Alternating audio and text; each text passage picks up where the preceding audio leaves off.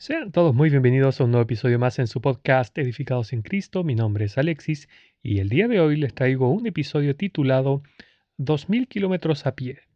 Pero antes demos paso a la intro y los veo enseguida.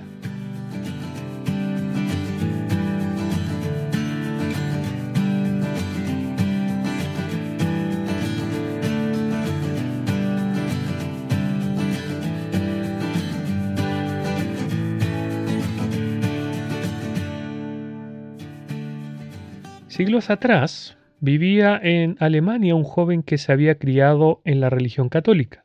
Sin embargo, ya no creía en esa religión ni en ninguna otra, y a decir verdad, ya no creía ni en la existencia de Dios, así que cometía pecados tan escandalosos que aún entre sus compañeros de fechorías se hacía notar como el líder en maldad de todos ellos. Pero así como David mató al gigante con la espada de este mismo, Dios se valió de la maldad extrema de este joven para despertar en él el deseo de obtener la salvación.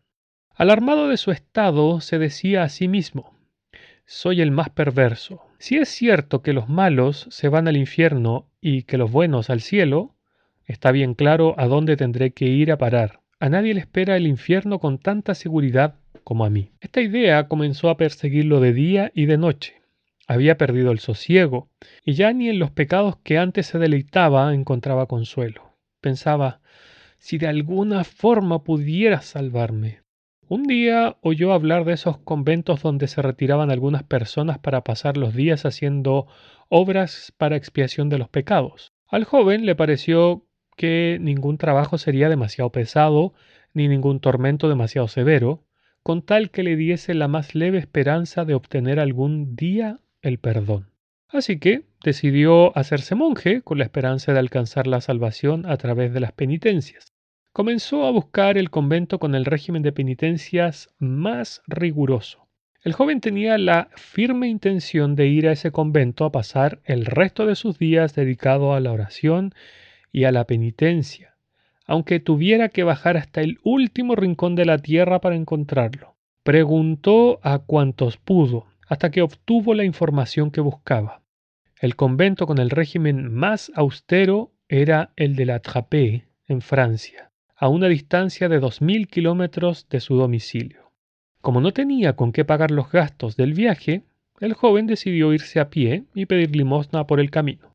Esto tendría la ventaja de ser una especie de penitencia y quizás podría ser el primer escalón que le condujese al cielo. Fue un largo viaje y en extremo agotador, pues aparte de que el camino pasaba por tierras extrañas, el calor del sol se hacía cada vez más intenso.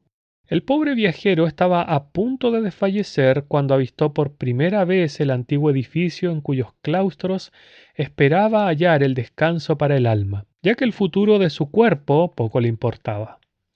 Llamó a la puerta y esperó hasta que vino a abrir un monje de edad avanzada, tan débil o tan lleno de achaques que apenas podía andar. ¿Qué quiere? preguntó el anciano. Quiero salvarme, replicó el alemán. Creo que tal vez podría hallar la salvación de mi alma en este lugar. El anciano monje le invitó a pasar y lo condujo a un cuarto donde no había ninguna otra persona. Ahora que estamos solos, prosiguió el viejo, Explíqueme lo que quiere decir. Mire, soy un vil pecador, contestó el joven. He llevado una vida tan terriblemente mala que no puede ni darse una idea de los horribles actos que he cometido. Me someteré a cualquier penitencia sin pronunciar ni una sola queja, con tal de que me reciban en la orden. Cuanto más duros sean los trabajos, cuanto más severos los tormentos, tanto más me ceñiré a ellos. Solo necesito que me diga qué es lo que debo hacer para alcanzar la salvación de mi alma. Cualquier penitencia que me mande hacer, había dicho el alemán. El monje lo miró y le contestó lo siguiente. Joven, si estás tan dispuesto a hacer lo que yo te mande, entonces tendrás que volver a tu patria y a tu hogar de inmediato, porque todo lo que estás dispuesto a hacer, alguien ya lo hizo por ti antes de que hubieses venido a este lugar y ya nada queda por hacer. La obra está consumada. ¿Consumada? preguntó el joven. Sí, consumada, respondió el anciano, y agregó, ¿acaso ignoras que Dios envió a su propio Hijo para ser el Salvador de este mundo? ¿No has oído que antes de entregar su espíritu dijo en la cruz, consumado es? Pues el Padre le encomendó tomar los pecados de toda la humanidad y sufrir el castigo que tú y que yo merecíamos, dando su propia vida en la cruz del Calvario, para así satisfacer la justicia de Dios. Y es debido a esto que Dios quedó satisfecho. Joven, permítame agregar una pregunta más. ¿Sabes dónde está ahora Jesús? ¿Está en el cielo?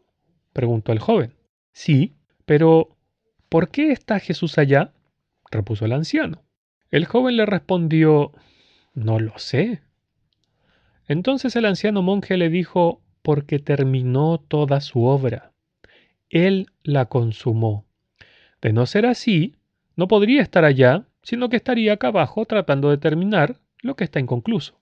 Pero como él cumplió a cabalidad con lo que su padre le encomendó, es por eso que ahora él está en el cielo con su padre.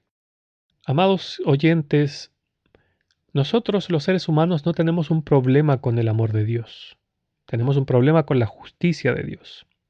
Y la justicia de Dios demandaba la sangre de un inocente que pagara por nosotros, los culpables.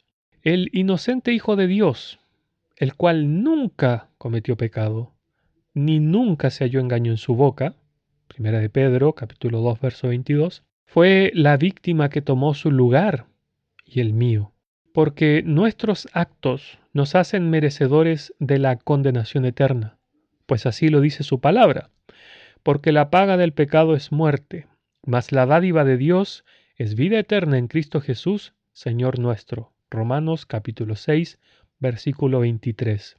Dios no quiere que vayamos a la condenación eterna que efectivamente nosotros merecemos como pecadores. Y esta es la razón por la que vino el Señor Jesús, para mostrarnos su amor y darnos la salvación de nuestras almas de manera gratuita. Pero si no crees esto, permítame decirle que su destino ya está sellado. No es algo que le voy a decir yo, dice el Señor Jesús de sí mismo hablando en tercera persona. El que en él cree no es condenado, pero el que no cree, escuche esta parte, ya ha sido condenado, porque no ha creído en el nombre del unigénito Hijo de Dios. Esto está en el Evangelio de Juan, en el capítulo 3, en el verso 18. Por favor, le ruego, arrepiéntase de sus pecados, confiéselos delante de Jesús, pídale su perdón e inmediatamente recibirá el perdón de sus pecados, la vida eterna y una entrada al cielo de Dios. Que el Señor le bendiga.